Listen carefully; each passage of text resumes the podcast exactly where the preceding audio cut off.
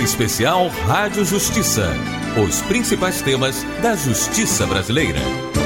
O erro médico é a falha do profissional no exercício do ofício por imprudência, imperícia ou negligência, devendo o médico recompensar as vítimas ou seus parentes. Inúmeras pessoas sofrem com as consequências do erro médico, que pode ocasionar a morte do paciente ou danos à imagem dele. Além do médico responsável pelo procedimento, a clínica ou hospital em que se deu o atendimento também estão sujeitos à responsabilização pelo erro médico. Conforme a jurisprudência brasileira, em geral, os pacientes lesados por erros médicos podem receber três tipos de indenizações: por danos materiais, morais e estéticos. Os danos materiais referem-se ao que o paciente gastou no tratamento ineficiente e ao que eventualmente deixou de ganhar por conta do erro médico, ou seja, os dias de trabalho perdidos, por exemplo. Assegura-se também o direito de receber os danos morais, valor para compensar a dor moral a que foi submetido, como ocorre com a supressão indevida de um órgão. Por fim, o paciente também pode receber por danos estéticos, isto é, o prejuízo causado à sua aparência, como nas hipóteses em que o erro causou cicatrizes e outras deformidades. Todas essas indenizações podem ser acumuladas. Questionado sobre a instalação de núcleos temáticos de saúde nos tribunais do país e os dilemas enfrentados pelos magistrados que lidam com a questão, o presidente da Sociedade Brasileira de Direito Médico e Bioética, o advogado especialista em direito médico, doutor Raul Canal, fala sobre o assunto. Sim, sem dúvida. Nós conversamos com o CNJ, ainda quando o ministro Joaquim Barbosa era presidente, lá em 2012, 2013, da necessidade de se criar várias especialidades.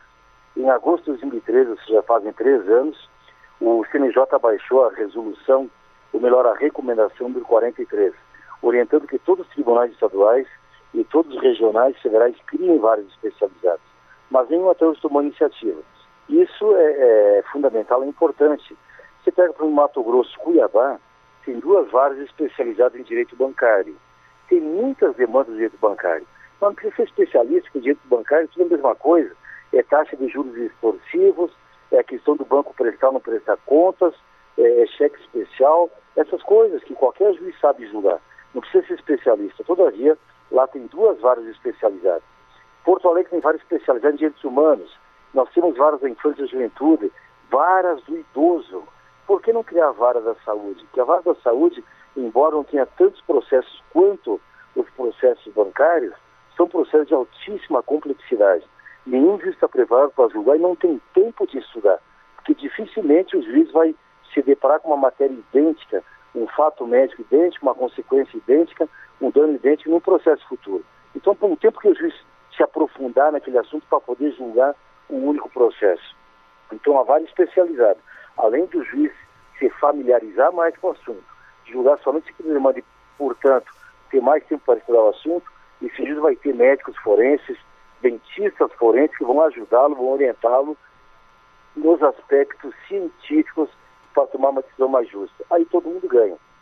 Ganha a classe médica, ganha o paciente, ganha a sociedade. Porque a justiça, ela só é boa quando ela distribui justiça.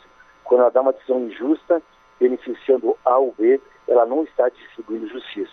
Então, nós defendemos e somos a favor e trabalhamos e lutamos para que sejam criadas as varas especializadas em direito da saúde.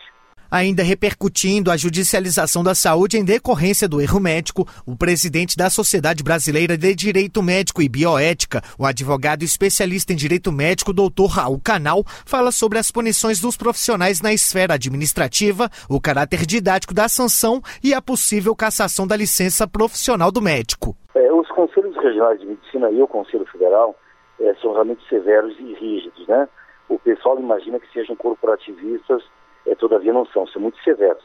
Pode haver um caso que outro, algum corporativismo por conta do relacionamento da política local, o médico bem relacionado com o conselho e eventualmente ele possa ser protegido por um colega. Mas isso se assegura que é a exceção, não é a regra. Na regra, eles são muito severos. As punições do Conselho de Medicina são cinco. É uma advertência reservada em aviso confidencial, uma censura reservada em aviso confidencial, uma censura pública, que é publicada no jornal, no periódico do Conselho, a suspensão por 30 dias e a consequência máxima, que é a cassação definitiva. Então, a cassação é uma pena de morte. E, atualmente, em média, 25 médicos por ano têm sido caçados no Brasil. Então, se você fizer a média mensal, dá mais de dois todos os meses. É uma média de cassação, é pena de morte, perpétua. Ele nunca mais vai voltar a ser médico no Brasil. Então, são severos, sim. Mas o paciente, muitas vezes, não se conforma com apenas uma advertência, uma censura no jornal, ou coisa assim. Ele quer uma compensação patrimonial. Ele quer se beneficiar, porque ele teve um sofrimento, ele teve uma perda, ele teve um prejuízo, ele quer uma compensação por aquilo. Por isso que ele vai ao judiciário. Então as ações judiciais, em momento algum, é, vão deixar de existir, muito pelo contrário, elas só tendem a aumentar. E a experiência que a gente observa, sempre que o médico é condenado pelo conselho, o paciente vai também é, na, na justiça, na esfera civil, para buscar uma reparação. Isso é uma coisa inevitável e, no fundo, o paciente tem razão. Se, ele sofreu um dano e se alguém agiu com culpa e provocou esse dano dele, praticou uma negligência profissional, ele merece e deve ser reparado por isso. Não são poucos os casos de erro médicos que se somam no Brasil, mas nem todos se tornam processos judiciais em virtude da falta de conhecimento do cidadão para tomar as providências necessárias e buscar o cumprimento dos seus direitos. O prazo para entrar com um processo por danos morais é de até 20 anos pelo Código Civil e de até 5 anos pelo Código de Defesa do Consumidor. Mas o ideal é não demorar mais de dois anos. O juiz pode entender que se a pessoa levou tanto tempo para tomar uma providência, o dano não foi tão grave. Na próxima matéria da série, nós vamos falar sobre a relação de consumo e os procedimentos cirúrgicos sob a visão do Código de Defesa do Consumidor. Rádio Justiça, de Brasília, Pedro Scartesini. Especial Rádio Justiça. Os principais temas da justiça brasileira.